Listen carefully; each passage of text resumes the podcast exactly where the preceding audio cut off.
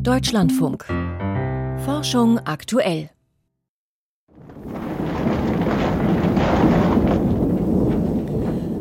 Der Hollywood-Produzent Samuel Goldwyn, der hatte ein Patentrezept für eine gelungene Filmdramaturgie, nämlich mit einem Erdbeben anfangen und dann langsam steigern. Zumindest den ersten Teil seines Ratschlags beherzigen wir heute und beginnen die Sendung mit einem Erdbeben. Wir hoffen natürlich, dass wir da noch zulegen können mit einer Bilanz zur Energieversorgung in Deutschland. Zum Jahreswechsel werfen wir einen Blick zurück und einen Blick nach vorn. Im Studio ist heute Arndt Reuning. Herzlich willkommen. Von manchen Erdbeben heißt es ja, sie seien überfällig, also besonders in Regionen mit einer geologischen Störung, wo ein grundsätzliches Erdbebenrisiko bekannt ist. Kalifornien zum Beispiel wartet auf The Big One, das nächste starke Erdbeben. Denn von Nord nach Süd verläuft dort die San Andreas-Verwerfung. Aber wie lässt sich denn ein Erdbebenrisiko berechnen? Naja, zum einen rein statistisch aus Daten zu historischen Bebenereignissen. Das kann aber immer nur eine Näherung sein. Eine Gruppe von US-Geophysikern hat deshalb eine Methode entwickelt, die genauere Vorhersagen ermöglichen soll. Vorgestellt wurde das Modell kürzlich auf einer Fachkonferenz in Chicago. Dagmar Röhrlich berichtet. 1857 war Fort Tejon ein Außenposten der US-Armee. Am 9. Januar 1857 schrieb Fort Tejon aber geologische Geschichte. Nach ihm wurde das Erdbeben benannt, das damals die San Andreas-Verwerfung über 350 Kilometer hinweg aufriss. Die Magnitude 7,9, vergleichbar mit dem San Francisco-Beben von 1906. Fort Tejon liegt im sogenannten Mojave-Abschnitt der San Andreas-Verwerfung. Dieser Abschnitt verläuft in einem sehr trockenen Teil Kaliforniens. Und das trockene Klima sorgt dafür, dass geologische Beweise für frühere Erdbeben erhalten bleiben. Das mache diesen Abschnitt ideal, um das neue Verfahren zu evaluieren, das er und seine Kollegen entwickelt haben, erklärt der Seismologe James Neely von der University of Chicago. Es geht darum, für eine Störung die Wahrscheinlichkeit zu berechnen, mit der es ein weiteres Erdbeben gibt, und zwar in den nächsten 30 Jahren. Das ist der übliche Zeitrahmen, den wir untersuchen. Es gibt mehrere Verfahren. Sie beruhen im Wesentlichen darauf, dass man für die Verwerfung die geologischen Beweise früherer Erdbeben analysiert und datiert und sagt, okay, wir wissen, dass es in den letzten tausend Jahren rund zehn Erdbeben gegeben hat. Dann wird berechnet, wie wahrscheinlich es ist, dass es in den kommenden 30 Jahren wieder passiert. Doch dieser ganze Prozess, so wie er derzeit durchgeführt wird, berücksichtigt nicht alle physikalischen Prozesse, die entlang der Verwerfung ablaufen. Die meisten Erdbeben entstehen an Grenzen tektonischer Platten, die sich gegeneinander bewegen. Denn dabei verhaken sie sich und mit der Zeit bauen sie Spannungen auf, die sich in einem Beben entladen. Lea Seldic, Geophysikerin beim US Geological Survey. Im Grunde genommen gehen die Standardmodelle davon aus, dass bei jedem Erdbeben die gesamte Spannung abgebaut wird. Wir wissen aber, dass das nicht stimmt. Es kann Restspannungen geben. Wir berücksichtigen in unserem Modell diese Restspannungen und binden damit die Physik wieder in die statistischen Modellrechnungen ein. Bleiben Restspannungen, startet das System von einem höheren Energieniveau aus und damit wird wahrscheinlicher, dass schneller als erwartet ein weiteres Beben folgt. Wenn man sich über die vergangenen 1400 Jahre hinweg die Zeitspanne zwischen zwei Erdbeben am Mojave-Abschnitt anschaut, liegen im Durchschnitt 146 Jahre dazwischen. Bei den drei jüngsten ist etwas anders. Vor dem Beben von 1812 herrschte eine sehr viel längere Pause, nämlich mehr als 300 Jahre. Aber nach 1812 gab es schon 1857 erneut ein Beben. Da beträgt die Lücke nur 45 Jahre. Auf das längste Intervall in der Zeitreihe folgte also das kürzeste. Die Standardmodelle konnten dieses Muster nicht nachvollziehen, wohl aber das neue, erklärt der Seismologe Seth Stein von der Northwestern University in Chicago. Immer wenn es an einer Störung lange Zeit kein Erdbeben gab, ist die Wahrscheinlichkeit, dass darauf ein kurzes Intervall folgt, viel höher als normal. Es kann sogar sein, dass mehrere Beben kurz hintereinander auftreten. Und wie sieht die 30-Jahres-Wahrscheinlichkeit am Mojave-Abschnitt heute aus? Schließlich gilt er wieder als überfällig. Heute liegen sowohl das neue als auch die Standardmodelle recht nahe beieinander, sehen eine rund 40-prozentige Chance eines Bebens in den kommenden 30 Jahren. Doch mit Blick auf die Zukunft verändert sich das. Wenn wir weiter in die Zukunft schauen, nimmt unser Modell an, dass sich die Spannungen weiter aufbauen. Für 2050 nähern wir uns einer Wahrscheinlichkeit von 45 bis 50 Prozent. Bei den anderen Modellen flacht aufgrund der Berechnungsweise die Wahrscheinlichkeit hingegen ab oder sinkt sogar. Aber das widerspricht eben der Physik. Ein Beitrag von Dagmar Röhrlich über ein verbessertes Modell, mit dem sich Erdbebenrisiken abschätzen lassen. Das einschneidende Ereignis im vergangenen Jahr war der russische Angriffskrieg auf die Ukraine.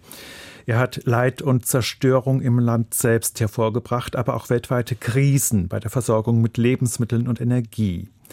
Eine Krise kann auch immer eine Chance zu einem Wendepunkt beinhalten, hoffentlich dann zum Besseren. Und auch Deutschland hat sich aus der Abhängigkeit von russischen Rohstoffen gelöst.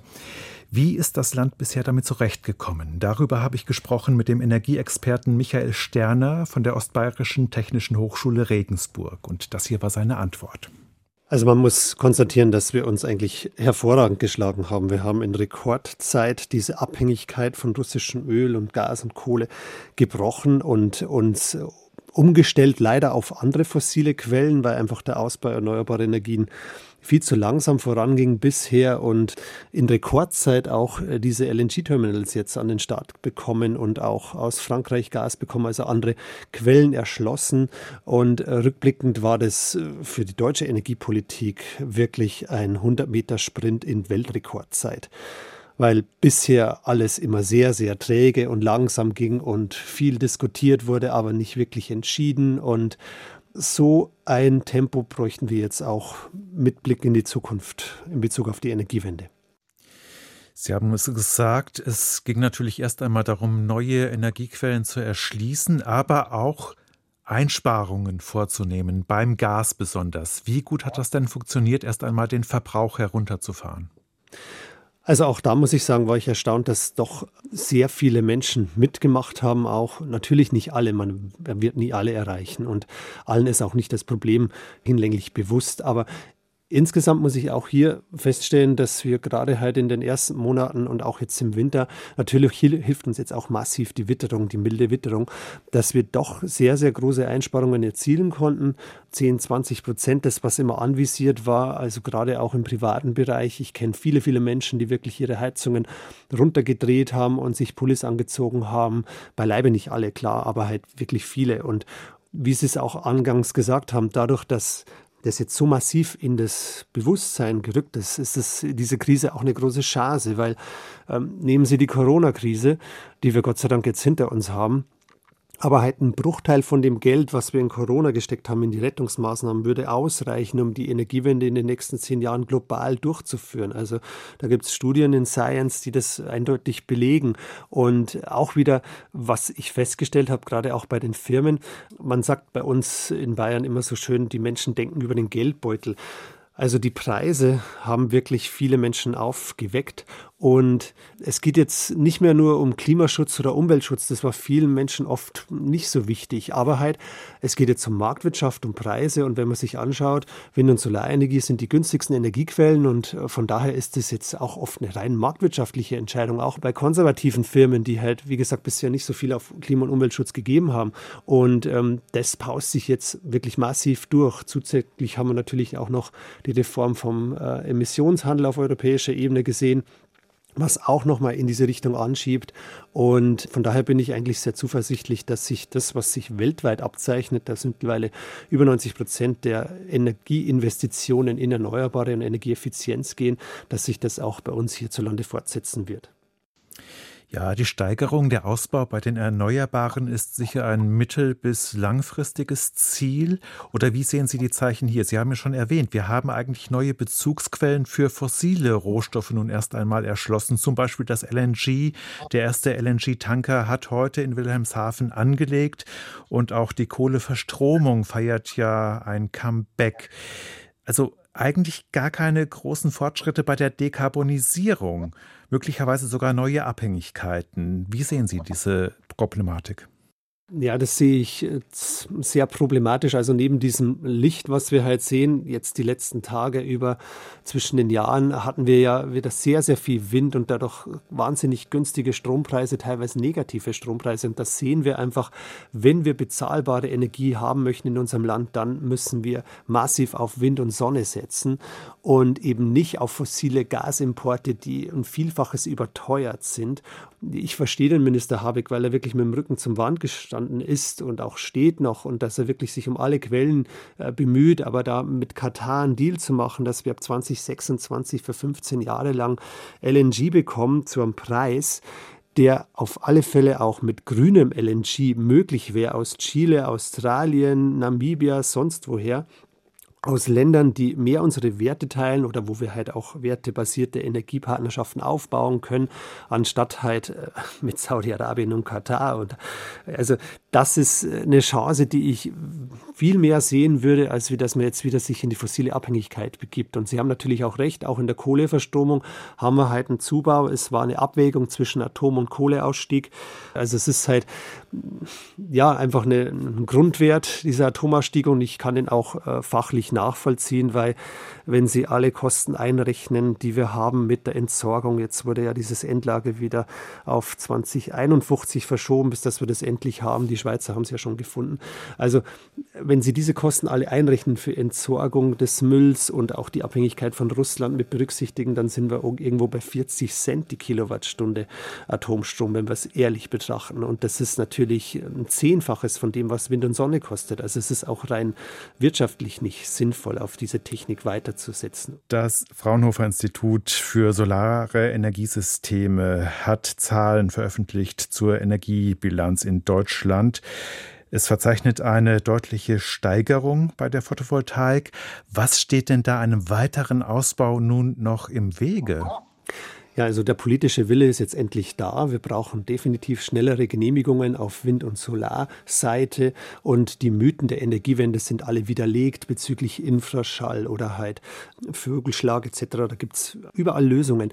Wo jetzt wirklich ein Thema ist, ist Personal und Material. Wir haben viel zu wenig HandwerkerInnen, die dann halt die Solaranlage oder die Wärmepumpe installieren. Wir haben viel zu wenig IngenieurInnen, die dann auch ähm, die Anlagen planen. Und deswegen brauchen wir hier eine Bildungsoffensive intensiver Energiewende.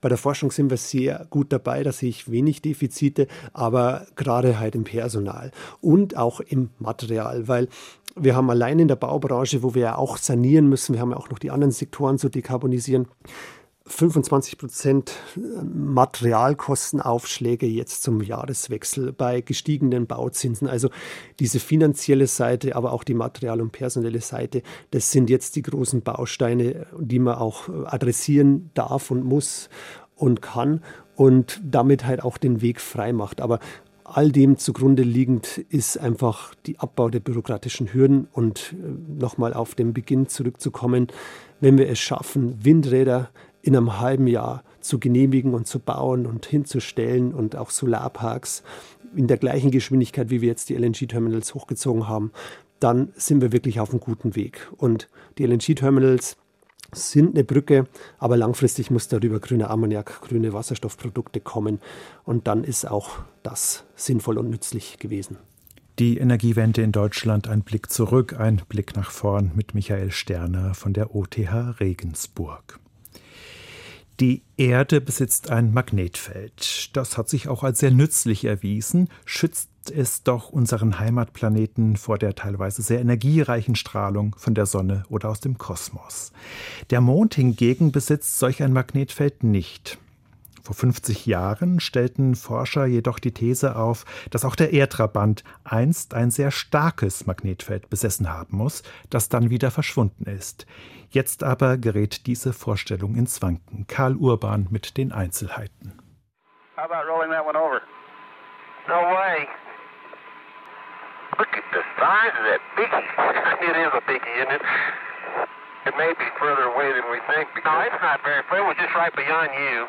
Im April 1972 erkunden die Astronauten John Young und Charlie Duke das kraterübersäte Descartes-Hochland auf dem Mond. Sie legen in ihrem Mondfahrzeug über 26 Kilometer zurück und bringen 371 Gesteinsproben mit zur Erde. Mehrere dieser Stücke beschäftigen Forschende bis heute, darunter John Taduno von der Universität Rochester im US-Bundesstaat New York. Es ist magnetisches Gestein. Die spätere Analyse ergab, dass der Mond einmal ein Magnetfeld besessen haben muss, das genauso stark wie das der Erde ist. Und das war sehr überraschend. In der Folge hat man mehr und mehr Proben gefunden, die derart magnetisiert waren. Einige Wissenschaftler sagen mittlerweile, dass der Mond noch bis vor einer Milliarde Jahre ein Magnetfeld besessen haben muss. Wenn metallhaltige Lava in einem von außen wirkenden Magnetfeld erstarrt, wird dieses Feld dem Stein aufgeprägt. Es wird magnetisiert. Der Fund der Apollo-Astronauten wurde entsprechend so gedeutet, dass der Mond dreieinhalb Milliarden Jahre seiner Geschichte ein starkes Magnetfeld besaß. Aber es gab immer Zweifel, denn um dieses Magnetfeld zu erzeugen, hätte der Mond wie die Erde in seinem Innern einen teilweise geschmolzenen Eisenkern benötigt. Dabei ist der Mond eher klein und leicht. Er vereint gerade 1,2 Prozent der Erdmasse und müsste nach den Gesetzen der Physik schon bald nach seiner Entstehung überwiegend fest, kalt und damit magnetfeldfrei gewesen sein. In den folgenden Jahrzehnten haben viele versucht herauszufinden, wie sich ein anhaltend starkes Magnetfeld im Mondkern halten konnte. Aber es ist ihnen nicht gelungen. Das ist also ein echtes Problem und es war ein Ansporn, die Proben vom Mond erneut zu untersuchen. Genau das hat das Forscherteam von John Taduno jetzt getan. Es ist ein Stück erkaltete Lava aus einem Krater im Descartes-Hochland, der mit gerade zwei Millionen Jahren sehr jung ist. Doch auch dieses junge vulkanische Gestein zeigt merkwürdigerweise Spuren des wirkenden Magnetfelds auf dem Mond. Taduno glaubt deshalb, dass die Gesteine des Erdtrabanten vielleicht ganz anders magnetisiert wurden als bisher gedacht. Er verweist auf neue Ergebnisse, wonach im Moment eines großen Meteoriteneinschlags kurzzeitig ein Magnetfeld entsteht. Dann nämlich verdampft viel Gestein und bildet eine heiße, geladene Gaswolke, die sich auf den Krater legt. Experimenten zufolge sammeln sich dabei negative Ladungsträger eher am Rand des frischen Kraters, positive dagegen im Zentrum. Diese geladene Wolke erzeugt ein starkes Magnetfeld und sie kann sich viele Stunden halten. In dieser Zeit prägt sich das Magnetfeld der flüssigen Lava im Krater auf. Es gibt also zwei Beobachtungen. Es gibt einen Prozess auf dem Mond, mit dem das Gestein magnetisiert wurde und das ganz ohne ein inneres Magnetfeld. Und wir wissen, dass Proben aus kleineren Kratern kein Magnetfeld aufweisen. Das untermauert die These, dass der Mond die längste Zeit seiner Geschichte kein inneres Magnetfeld besessen hat. Dieser Befund hat eine interessante Folge für die Raumfahrt. Wenn der Mond nie lange von einem Magnetfeld abgeschirmt war, sind die geladenen Teilchen des Sonnenwinds seit Jahrmilliarden ungestört auf seine Oberfläche gelangt und dürften dort auch viel Wasserstoff abgelagert haben. Aus diesem Wasserstoff könnte einmal Raketentreibstoff oder Trinkwasser hergestellt werden. Für geplante Stationen auf dem Mond dürften somit mehr Rohstoffe zur Verfügung stehen als bisher gedacht. Hatte der Mond ein Magnetfeld oder nicht? Dieser Frage ist Karl Urban nachgegangen. Und damit kommen wir nun zu den Wissenschaftsmeldungen des Tages mit Lukas Kohlenbach. Ein Lockvogel könnte Antikörper von ihrem Kurs abbringen. Nach Transplantation kommt es häufig zu Abstoßungsreaktionen des Körpers. Antikörper markieren die verpflanzten Zellen. Das Immunsystem erkennt sie so als fremd und greift sie an. Das begrenzt den Erfolg von Therapien mit Transplantation. Forschende der University of California haben auf Zellen künstlich einen Rezeptor gesetzt, der Antikörper zwar ausgezeichnet binden kann, aber die Immunzellen dadurch nicht aktiviert. Mit dieser Methode könnten Transplantationstherapien in Zukunft erfolgreicher werden, schreiben die Wissenschaftler im Fachmagazin Nature Biotechnology. Ihre Experimente im Reagenzglas und mit Mäusen hätten gezeigt, dass der Lockvogelrezeptor tatsächlich das Immunsystem täuscht und es nicht mehr zu einer Abstoßungsreaktion kommt. Zellen könnten ihre Erinnerungen aufschreiben. Für Wissenschaftler ist es häufig schwer zu beobachten, welche Prozesse im Inneren einer Zelle nacheinander ablaufen. Ein Forschungsteam des Massachusetts Institute of Technology im US-amerikanischen Cambridge hat eine Methode entwickelt, bei der Zellen sozusagen Protokoll über ihre Prozesse führen. Die Forschenden haben ein Eiweiß identifiziert, mit dem Zellen lange gerade Ketten bauen können. Sie brachten die Zellen dazu, immer wenn bestimmte Reaktionen im Zellinneren abliefen, eine andere Einheit in diese Eiweißkette einzubauen. Diese verschiedenen Einheiten hätten sie mit fluoreszierenden Antikörpern markiert, schreiben die Forschenden im Fachmagazin Nature Biotechnology. Jede Art Einheit hätte dabei ihre eigene Farbe gehabt. So konnten die Wissenschaftler mit einem Mikroskop in der leuchtenden Eiweißkette die zeitliche Abfolge der Reaktionen sehen. Alkohol in der frühen Schwangerschaft verändert die Aktivität von Genen und zwar hauptsächlich von solchen, die für die Entwicklung des Nervensystems wichtig sind. Das könnte erklären, warum Kinder, die im Mutterleib von Alkohol geschädigt wurden, häufig Konzentrationsschwächen und Lernschwierigkeiten zeigen. Ein skandinavisches Forschungsteam hat sich die Auswirkungen von Alkohol in der Schwangerschaft auf das sogenannte Epigenom von Zellen näher angesehen. Das Epigenom reguliert die Aktivität von Genen. In Plazenten von Müttern, die in der frühen Schwangerschaft Alkohol getrunken hatten, sei es verändert, schreibt das Team im Journal BMC Medicine. Ähnliche Veränderungen fanden die Wissenschaftler bei Experimenten mit embryonalen Stammzellen, die sie zuvor mit Alkohol beträufelt hatten. Ausreichend trinken könnte den Alterungsprozess verlangsamen. US-amerikanische Forschende haben die Serumnatriumwerte von mehr als 11.000 Studienteilnehmern analysiert. Wenn man viel trinkt, sinkt die Natriumkonzentration im Blut. Daher kann es als ein Marker für die Flüssigkeitszufuhr einer Person dienen. Das Forschungsteam beobachtete über 25 Jahre hinweg, ob sich Gesundheitsparameter wie der Blutdruck, die Cholesterinwerte oder der Blutzucker veränderten. Parameter also, die sich im Alter meist verschlechtern. Bei Studienteilnehmern, die höhere Serumnatriumwerte hatten, also vermutlich weniger tranken, hätten sich die Gesundheitsparameter schneller verschlechtert als bei Studienteilnehmern mit geringen Serumnatriumwerten, schreiben die Wissenschaftler im Fachmagazin e-Biomedicine. Bei diesen Erwachsenen sei auch die Wahrscheinlichkeit höher gewesen, in jüngerem Alter zu sterben. Südkoreas Mondsonde hat erste Bilder geschickt. Darauf ist die Oberfläche des Mondes und am Horizont die aufgehende Erde zu sehen. Die Danori genannte Sonde hat die Bilder mit einem Abstand von 120 Kilometern zum Mond geschossen. Die Bilder hat die südkoreanische Raumfahrtagentur veröffentlicht. Die Wissenschaftler möchten die Bilder auch nutzen, um mögliche Landeplätze auf dem Mond ausfindig zu machen. Für 2025 plant die Behörde, einen Rover auf den Mond zu bringen. Sternzeit, 3. Januar.